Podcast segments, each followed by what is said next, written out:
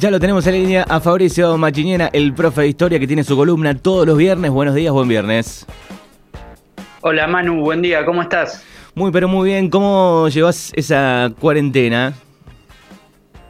Mira, Manu, para nosotros no hay feriado, ¿eh? seguimos acá al pie del cañón en plena tarea docente. Bueno, eh, eso te iba a preguntar, así que felicitaciones porque sabemos que todos los docentes, bueno, desde el minuto cero de esto, ¿no? Desde el día 2 eh, están este, trabajando a full, con mucha tarea, con mucho trabajo y también acostumbrarse a ese ritmo, ¿no? De, de todo por, por mail, de mucha tarea pues, este, cibernética. Sí, sí, Manu, lleva su tiempo y bueno, hay que estar ahí acompañando este proceso. Es difícil para todos, pero bueno, poniéndole siempre la mejor onda y tratando de que sea realmente una oportunidad para reforzar algunos aprendizajes, ¿no? Ayer leía una noticia, no sé si, si era fake news o no, pero decía, bueno, estaría bueno tomar el consejo de no sé quién era sobre eh, que los chicos no arranquen tan temprano a la mañana. ¿eh? Están, todos, están todos dormidos a la mañana.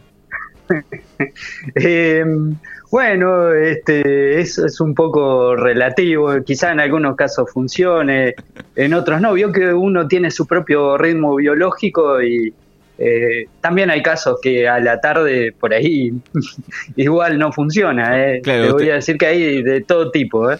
Exacto, pero bueno, aquellos que fuimos de, de mañana tenemos ese recuerdo, ¿no? De pleno invierno. Eh, con sueño y, y, mucho frío este mover para el colegio, pero bueno, también está bueno, está bueno. Eh, sí, no, es, verdad, es verdad. La mañana este, se complica un poco más. Exacto. Sí, la arrancada.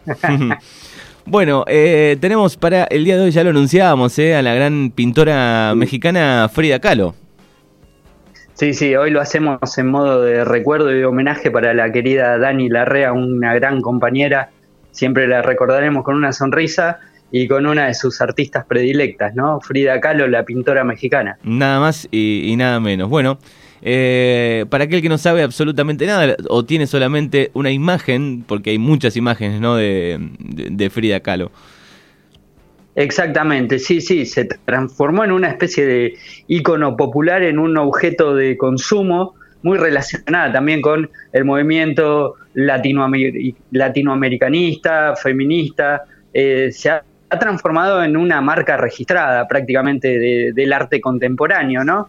Este, pero vos sabés que, como en muchos otros casos, Manu, de pintores, músicos, etcétera, el reconocimiento no le llegó en vida, sino mucho tiempo después, ¿eh? Bueno, ¿cuántos artistas hay, no? Que no pudieron este, sentirse eh, abrazados, ¿no? Queridos de esa manera con ese reconocimiento, ¿no? Un montón ahí. Tal cual, mira, podríamos hablar algún día de, por ejemplo, Vincent Van Gogh, ¿no? Eh, el hombre récord en cuanto al monto de, en que se vendieron sus cuadros, que en vida prácticamente no vendió uno solo, ¿sí? Este, murió en la, en la miseria absoluta. Bueno, con, con Frida pasó algo parecido, ¿no? Fue un reconocimiento póstumo el que le llegó. Bueno, eh, nos vamos a ir a, a México, ¿no? Eh, es mexicana, pintora, ¿cómo, ¿cómo arrancó un poco su adolescencia? Sí, vos sabés, Manu, que este, es una de las artistas en las cuales si uno no conoce su biografía, muy difícilmente pueda llegar a, entender el espíritu de sus obras. ¿sí? Tienen, digamos, están íntimamente ligadas con lo que fue su trayectoria personal. ¿sí?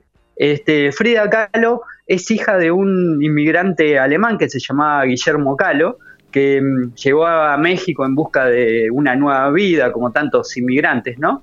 Ahí se conoció una mujer eh, mexicana, se casaron eh, y tuvieron tres hijas. Eh, la del medio fue Frida y bueno, ella eh, tuvo una infancia marcada ya muy desde temprano por el sufrimiento. Eso va a ser una constante en toda su vida, ¿sí? el dolor, el sufrimiento físico al cual le va a sacar este, un jugo enorme para lo que va a ser su, su labor artística, ¿no? Por ejemplo, eh, Frida desde muy chiquita, ya a los ocho años, manifestó síntomas de la poliomielitis, ¿sí? una enfermedad que en aquel entonces eh, podía llegar a ser mortal.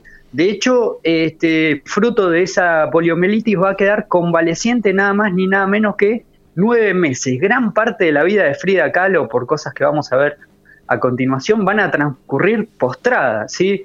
Este, ya ahí en esta, en esta primera enfermedad eh, sale bastante disminuida en, sus piernas, eh, sale con muy poca fuerza física. Eh, quien la acompaña durante todo el proceso es su padre, ¿no? Con quien va a, va mm, a sostener una relación muy linda basada en la asistencia, porque su padre también es epiléptico y ella desde pequeña lo, ayudaba a, a, superar las crisis que se manifestaban de esa enfermedad, ¿sí? Él fue quien la cuidó, quien la ayudó y que después, más tarde en su momento de rehabilitación, la va a incentivar para que haga em, actividad física, ¿sí?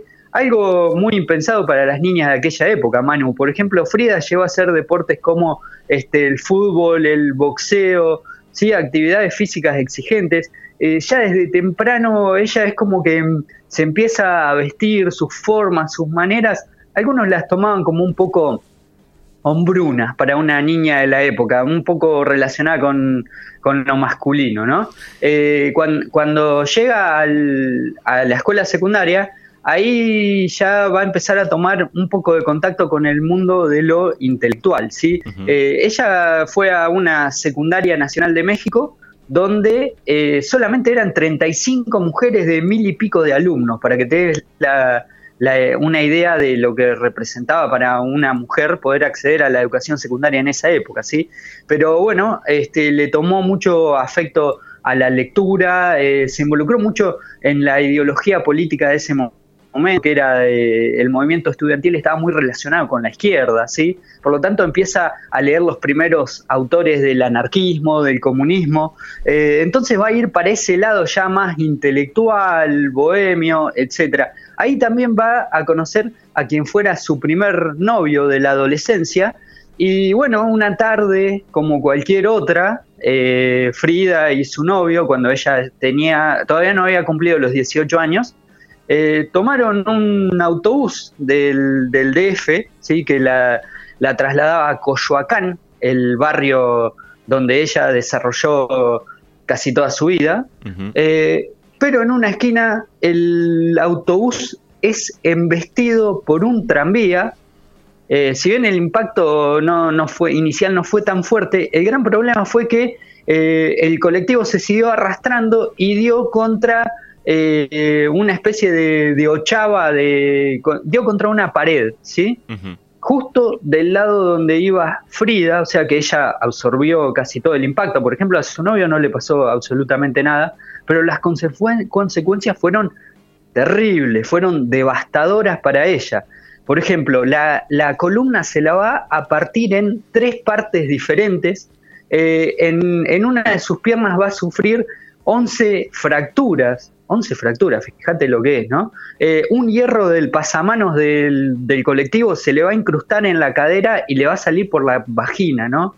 Eh, se, va a romper la clavícula, dislocar un hombro, se le da vuelta eh, literalmente un pie, o sea, un, desastre, ¿sí? Es difícil imaginar un dolor semejante y encima este, quedar vivo, ¿sí? Porque a prima facie parecía que primero que no iba a poder sobrevivir y después, aun cuando su, su vida ya no corría riesgo, se iba a, poder volver a, caminar y llevar una vida normal. O sea que este, fueron meses y meses y meses de recuperación en, en una cama y ahí es donde, si se quiere, toma la primera aproximación con, con el arte. ¿sí? Un poquito antes de tener el accidente, ella eh, había empezado a, trabajar en, un, en, una imprenta, en un estudio gráfico. Eh, dibujaba casi, digamos, informalmente, le habían dicho que tenía buena mano para, el dibujo, pero ahí sin mucho para hacer, teniendo que abandonar un poco los deportes que le gustaban de chica, ahí se va a ir eh, volcando más para el arte, ¿sí? La incentivó mucho su papá, que le va a conseguir este, un caballete eh, y un arnés especial para que, para que pueda dibujar y, y pintar, y va a ser un poco autodidacta Frida, ¿sí? Em, en sus primeras obras ya se ve eh, la, vertiente que va a tener ella respecto al autorretrato. Gran parte de la, obra que ha dejado Frida Kahlo eh, han sido pinturas de ellas mismas, ¿no? Atravesando los distintos eh, estados de ánimo que iba teniendo. Es como que hacía un poco de una catarsis con, sus obras de arte y mostraba un poco lo, que era la, la radiografía de, su espíritu, ¿sí? su, interior. Eh, muchos, por ejemplo, más tarde van a decir que las obras de Frida Kahlo son este, surrealistas, ¿no? Porque tenían como todo un simbolismo detrás. Ella va a decir que no, no son surrealistas porque los surrealistas pintaban cosas que veían en los sueños o bajo estados alucinógenos. Ella lo que decía era que pintaba simbólicamente lo que era su, su costado interior, por lo tanto eh, eran pinturas bien realistas desde su punto de, vista. Por ahí lo que engañaba un poco era la, técnica pictórica que, que utilizaba, ¿sí?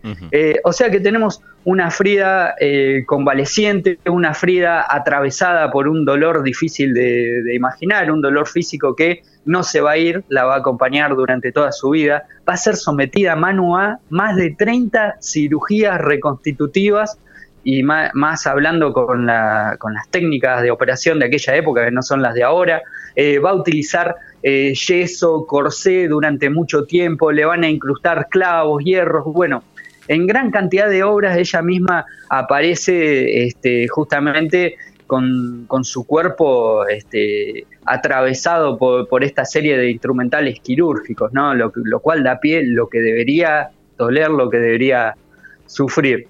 Eh, resulta que una vez que ya puede salir de, este estado de postración, eh, empieza a ir muy seguido a las reuniones del Partido Comunista mexicano, ¿no? Y ahí por una fotógrafa amiga en, común va a conocer a el hombre que va a ser el gran amor de su vida, eh, a quien va a, acompañar en las alegrías y en el sufrimiento, porque tuvieron mucho de, de, ambas, ¿no? Es quizá una de las parejas de artistas más famosas de la historia, ¿no? Frida Kahlo y Diego Rivera, ¿sí? ¿Quién era Diego Rivera? Diego Rivera era uno de los principales muralistas mexicanos. ¿sí? Eh, en México una de, las técnicas pictóricas más conocidas es el muralismo, que son pinturas eh, hechas en, paredes a escala monumental, ¿no? Pinturas gigantes. y este era, y este era conocido por las esculturas eh, políticas, ¿no? Exactamente, sí. Tanto este em, Diego Rivera como David Alfaro Siqueiros eh, se desarrollaban más que nada en el ámbito de la pintura política. ¿sí? Eh, ellos querían expresar su ideología comunista a partir de, sus obras. Eh, también Diego Rivera la, va a introducir en el mundo de lo que es el, indigenismo, ¿no? Va a tomar ahí Frida mucho componente de las culturas originarias de México, en particular de, los aztecas. O sea que toda su obra también se va a ver atravesada por este contacto con, Diego, ¿no? Eh, Diego Rivera, bueno, este, un hombre absolutamente mujeriego, ¿no? Este, nunca le, a Frida le va a decir, bueno, yo te voy a ser leal, nunca te voy a traicionar, pero no me pidas fidelidad. ¿sí? Él decía que cada vez que sucumbía a uno de sus impulsos físicos no había forma de frenarlo y él tomaba esas relaciones como algo ocasional, que no había sentimientos, etcétera. ¿sí? Frida este, lo, va a aceptar a esa vertiente de, Diego Rivera y se van a terminar casando en el año 1929 cuando ella tenía solamente 22 eh, años y Diego Rivera casi que la doblaba en edad, ¿no? Porque ya estaba superando los 40. hay, eh, hay, una, cuenta hay una cuenta en Twitter que, sube fotos de Frida Kahlo cada tanto y, me acuerdo de hace una no hace tantos días eh, la foto de ellos dos juntos y abajo decía el elefante y, la paloma creo no así los este, apodaban en algún momento Así los apodaban, exactamente. El elefante y la paloma, ¿no? Diego Rivera, un hombre bien arriba de los 120 kilos, alto, corpulento. En cambio, Frida apenas superando el medio metro, el metro y medio de, estatura, eh, flaquita, esmirriada. Eh, parecía una pareja sumamente dispareja, pero se complementaban absolutamente bien desde el punto de vista del compañerismo, de la convivencia, de lo artístico, de lo ideológico.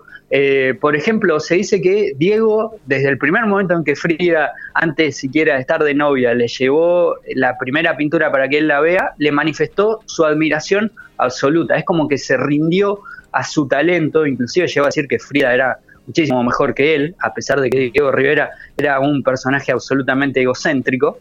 Eh, y por otro lado, Frida eh, se va a transformar en la principal crítica de Diego Rivera, ¿no? Eh, Diego va a decir que Frida lo, ayudó a crecer mucho como artista, ¿no? A partir de las observaciones que le realizaba, de las críticas, etcétera, ¿sí? Era una, era una pareja que le gustaba mucho las parrandas hasta alta hora de la noche, eh, los mítines políticos que se transformaban también en, fiestas de toda la vanguardia artística mexicana. Eh, o sea, van a tener una vida absolutamente intensa. También este, Frida va, a abandonar su casa natal, la Casa Azul, y se van a trasladar con Diego a una casa que, hoy en día es museo, eh, también ahí en, en, el Distrito Federal de México, que les hace un arquitecto amigo de ellos, con un criterio que se llamaba funcionalista, ¿sí? que en ese momento hmm. para los vecinos del barrio donde ellos vivían era un horror, ¿no? porque todas las casas eran eh, más bien convencionales, de, una fachada neoclásica. Bueno, le meten esa casa que parecía este, un bloque, hoy en día, eh, digamos, eh, nos resultaría a nosotros bastante común. Pero en aquella época causó, era sumamente disruptiva era la casa, ¿no? El formato que tenía y este, estaba unida, tenía dos cuerpos centrales unidos por un puente, ¿no? Eh, más tarde, definitivamente la pareja, cada uno va a ocupar un lado de, la casa y este, se van a visitar por el puente, ¿no? Eh, Frida decía que el puente era como, digamos, eh, el amor que los unía a los dos, pero que cada uno tenía su propia vida particular, ¿no? Este, así que durante la década del 20 eh, va a ser una época muy prolífica donde eh, ambos van a desarrollar sus carreras hasta que a Diego Rivera le surge una gran oportunidad. ¿sí? En el año 1931 lo llaman para pintar en Estados Unidos. ¿sí? Diego Rivera pensaba que México ya no tenía mucho por, hacer, quería dar el salto a las grandes ligas. ¿no? Eh, entonces Frida lo, lo acompaña a, Estados Unidos. Ahí Diego Rivera este, se transforma, claro, los norteamericanos no habían conocido lo que era la pintura mexicana, lo que era el carisma que tenía esta pareja, entonces se sintieron eh, maravillados por, su presencia. Eh, a Diego lo, va a contratar eh, de, David Rockefeller, ¿no? el dueño de la Standard Oil, fíjate, uno de los magnates más importantes del mundo y le va a pedir que este, al gran edificio de la compañía eh, Diego pinte un mural gigantesco en el hall. ¿no? Diego Rivera este, se ve que le gustaba bastante patear hormigueros, ¿no? porque en ese cuadro inmenso eh, dibuja un grupo de trabajadores y todos los trabajadores tienen, uno tiene la cara de Lenin, el otro tiene la cara de Marx, el otro tiene la cara de Engels, de Stalin, o sea, los íconos comunistas. Es como que de alguna manera él les quiso filtrar el comunismo en el corazón del, capitalismo, ¿no? Eh, es más, Rockefeller lo va a apretar bastante a Diego Rivera para que eh, cambie esas caras, ¿no? Y Frida va a decir que no, que él no podía arrodillarse, él tenía que seguir siendo fiel a, sus principios y esta negación de Diego Rivera a cambiar el espíritu de su obra va a hacer que el mismo Rockefeller lo expulse y tremendo mural que se había hecho Diego Rivera lo va a picar absolutamente todo, ¿no? Qué grande, qué bueno, qué, linda, qué linda historia esa. O sea que este era un matrimonio con una personalidad bastante fuerte, sí, que no iba a dejar traicionar sus principios. En esta época también eh, Frida maravilla a los Estados Unidos, si se quiere, con lo que va a ser una marca registrada de ella, ¿no? Eh, las cejas sin depilar. Ella era prácticamente lo que llamaríamos nosotros cejijunta, ¿no? Eh, esos peinados con esas trenzas adornadas con flores y los vestidos bien coloridos de eh, lo, que es, lo que son las tribus originarias mexicanas, ¿no? Por lo tanto, eh, ella también de alguna manera deja su impronta, aunque en ese momento en Estados Unidos la van a conocer como la mujer de Rivera. Sin embargo, Diego va a decir que mientras él era, si se quiere, el centro de la escena, que lo llamaban a pintar por todos lados, por New York, por Detroit, por las distintas ciudades norteamericanas, Fría se va a dedicar a hacer verdaderas y auténticas obras de arte en silencio. Lo que pasa es que, como habíamos dicho nosotros hace un rato, no se la valoraba tanto como se la, se la valora ahora. Hay una pintura, Manu, que da prácticamente escalofríos, que, es una pintura que ella eh, pinta cuando está internada en el, en el hospital Henry Ford de Detroit, eh, porque ella había quedado embarazada de, Diego, pero resulta que por, los problemas que tuvo en el momento del accidente, eh, perdió el bebé y bueno, eso la, la, va a traumar por el resto de su vida, ¿no? Porque los médicos le aseguran que nunca va a poder ser madre, ¿no? Entonces, para ella es un golpe fuertísimo y bueno, eso lo, también lo pinta en, un par de secuencias ahí en, el hospital. Eh, resulta que eh, cuando ya mm, no, tiene Diego más encargos en, Estados Unidos, la pareja decide volverse al, DF, deciden volver a México y ahí se va a dar un fuerte cimbronazo, ¿no? Porque este, dentro de todas las infidelidades que cometía Diego Rivera, se le ocurre tener una infidelidad con la propia hermana de Frida llamada Cristina, ¿sí? O sea que esto, Frida le había tolerado absolutamente todo, pero esto ya piensa que no es una infidelidad, sino que es un acto de deslealtad, ¿sí? O sea que ahí empieza un periodo bastante oscuro en la etapa de, Frida, ¿no? Sobre finales de la década del 30, empieza a darse mucho a, la bebida, a las juergas, eh, beber sin control tequila, vuelve, a la casa de sus padres, la conocida este, Casa Azul. Eh, el dolor físico no hace más que incrementarse durante todo este periodo. Llega una época en la cual decide este, cortarse del todo el pelo. Hay varios cuadros donde se la muestra ella misma llorando, exponiendo sus demonios internos. Sea, una etapa muy oscura de la vida de Frida Kahlo. También en este interín ella va a tener muchos romances fugaces en su vida, pero quizá uno de los más conocidos, eh, fuera de su relación con Diego Rivera, es con un revolucionario soviético llamado León Trotsky. ¿sí? Trotsky había sido expulsado por Stalin, el líder de, la Unión Soviética en ese momento. ¿sí? Eh, de hecho, su vida corría riesgo y va a ser asesinado en México pero antes de que fuese asesinado, Frida Kahlo lo va a alojar en la Casa Azul junto con su esposa y va a tener una relación amorosa con, Trotsky, a lo cual la unía, digamos, su, fidelidad a los principios comunistas y también se sentía eh, muy atraída desde el punto de vista intelectual por este revolucionario. Em, la cuestión es que, fruto del asesinato que se le hace a León Trotsky en plena vía pública del DF, eh, por, un, espía de la KGB, em, Frida va a ser interrogada muy duramente por la policía, va a pasar este, un par de días en prisión. El que la hace zafar de todo eso es Diego Rivera. Diego Rivera tenía este, una relación muy estrecha con, el presidente Lázaro Cárdenas, ¿sí? el presidente populista de México de ese entonces. Entonces la saca de prisión demostrándole que a pesar de que la pareja estaba rota, eh, él seguía manteniendo el amor por ella.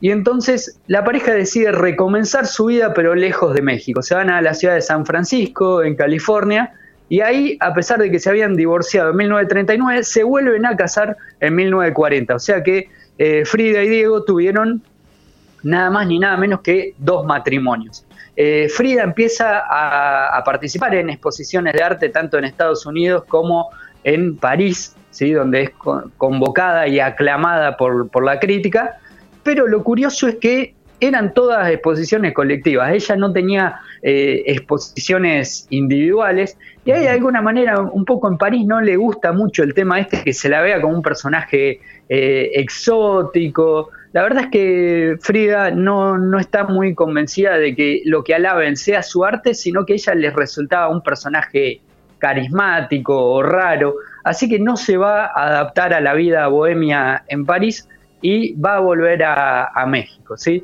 Eh, durante toda la década del 40 eh, va a realizar, va a seguir realizando cuadros, va a participar en, otras exposiciones, eh, también va a empezar en una etapa de formación de artistas pero sus dolores físicos se van a ir incrementando, se tiene que seguir sometiendo periódicamente a reajustes en su columna y en su cadera, por lo tanto este, es una etapa donde va incrementándose cada vez más este, este sufrimiento. ¿sí? Eh, ya al llegar la, la década del 50 es una Frida de eh, más de 40 años, pero que ha sufrido tanto que siente como que su cuerpo es el de una verdadera anciana. Le van a tener que amputar en principio los dedos de los pies y más tarde la gangrena eh, que sufre en una de sus piernas va a seguir avanzando y le van a tener que amputar directamente una pierna. Eh, para Frida esto va a ser un golpe anímico contundente, ¿no? se va a asumir en una depresión fuertísima. Este, y eh, para el año 1953 se arregla una exposición de ella en el Museo de, Arte Nacional de, México. Eh, obviamente ella estaba postrada en la cama. Eh, mientras Diego Rivera estaba hablando de la obra de su esposa, de golpe se escucha un movimiento fuerte en la puerta y cuando todo el público se da la vuelta de la cabeza para mirar quién aparecía por la entrada, mm. aparece Frida eh, con un grupo de, amigos que habían cargado su cama en andas y la llevaron hasta eh, el hall de exposición. O sea que fue una, una entrada que todos lo recuerdan como una gran anécdota y una entrada triunfal de Frida que quería ver, por lo menos por última vez en su vida, eh, quería verse triunfar en su propio país, ser profeta en su tierra. Eh, el resto de la exposición ella la va a pasar en la cama eh, escuchando música de los mariachis, eh, tomando tequila, fumando bien a su estilo. Muchos lo recuerdan como la gran despedida de, de su vida, ¿no? Este, fue bien a lo grande. Eh, esto es en el año 1953, Manu. Eh, al año siguiente, en 1954, ya el deterioro avanza cada vez más, empieza a tener comprometidos eh, sus riñones y sus pulmones, y ya verdaderamente se ve que no va a haber mucha salida. Ella de alguna manera lo, experimenta como que, es más, una de sus últimas frases que escribe en su diario es que eh, me voy alegremente para no volver nunca, ¿no? Como que de alguna manera el, sufrimiento que padecía le estaba nublando la razón. De hecho, eh, con los calmantes que se le administraban, ella intenta más o menos dos o tres veces eh, pasarse de dosis para directamente terminar con, su vida. la, logran interrumpirlo y, y, ella prolonga durante algunos meses más eh, su vida, pero ya digamos con la mira fija en irse de este mundo. Eh, la última, la última obra que ella hace, eh, paradójicamente es cuando uno mira sus cuadros uno de los más alegres, ¿no? porque es una fuente con pedazos de sandías cortadas con colores muy vivas y una de las partes interiores de la sandía dice la frase viva la vida, ¿no? que posteriormente va a ser el título de, una canción del grupo británico Coldplay, ¿no? Este, em, o sea que Frida muere en julio del año 1954, eh, dejando un legado pictórico único, ¿no? Bueno, qué increíble eh, todo lo que le ha sucedido a Frida Kahlo, ¿no? Repasando todo junto, eh, algunas cosas que no sabía, pero bueno, qué transgresora, luchadora, este, llevando un poco el, feminismo en esa época que era, bueno, durísimo. Eh, bueno, su, ni hablar de su obra, digo, pero la, lo luchadora que fue esta mujer y todo lo que sucedió, la mala suerte ¿no? que tuvo con, con su vida, con, con, respecto a lo físico, los accidentes, uno una cosa tras de otra. Muchos, de hecho, Manu, eh, piensan que eso va a asignar su carrera, ¿no? El hecho este del sufrimiento físico, ella lo pudo transformar en algo tan bello, ¿no? Tan, tan particular, eh, tan estético. Es decir, supo hacer de algo tan horrible como el sufrimiento físico eh, un arte que de alguna manera trascendió tiempos y fronteras, ¿no? Y como decís vos, triunfó en un mundo de, hombres en esa época. Eh, muchos también destacan que hasta ahí la belleza femenina era bastante idealizada, ¿no? Eh, se elegían modelos eh, físicamente consideradas muy bellas, muy bien formadas. Bueno, Frida se pintaba con su bigote prominente, sus cejas prácticamente unidas, eh, nunca quiso dar un, estereotipo de belleza como el que existía en aquel entonces, ¿no? Se quería mostrar tal y como era y que no se avergonzaba en nada de, ello, ¿sí? Es como que no se sentía para nada que la naturaleza estuviese en deuda con ella. Bueno, y allá por el año 2007, Chris Martin, el cantante de, los este, Coldplay, eh, estuvo de visita en, México, celebró su cumpleaños número 30 en ese momento y promocionó el, álbum de, Coldplay. Exactamente, que uno dice, ¿qué tendrá que ver Coldplay con, Frida Kahlo? Pero bueno, eh, los une que ellos se sintieron de alguna manera eh, incentivados, inspirados por lo que fue la, la, vida de Frida y ahí decidieron hacer esta canción que es como un himno de celebración de la vida contemporánea, ¿no? Exactamente. Bueno, gracias por la historia, la vida de Frida Kahlo, Fabricio. Nos vamos a encontrar el próximo viernes. Será hasta el próximo viernes, Manu. Un saludo para tu audiencia.